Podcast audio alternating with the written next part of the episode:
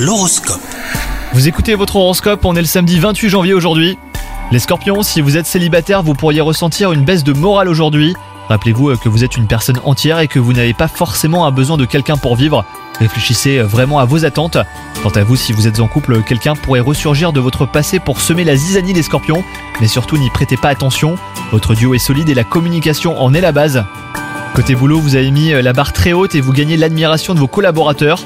Poursuivez vos efforts, hein, les scorpions, mais planifiez surtout un temps off dans les jours qui viennent pour vous ressourcer et revenir ben, plus productif que jamais.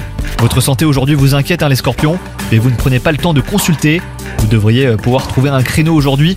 Surtout ne le laissez pas filer, car votre médecin euh, saura vous rassurer et vous donner un de bons conseils. Bonne journée à vous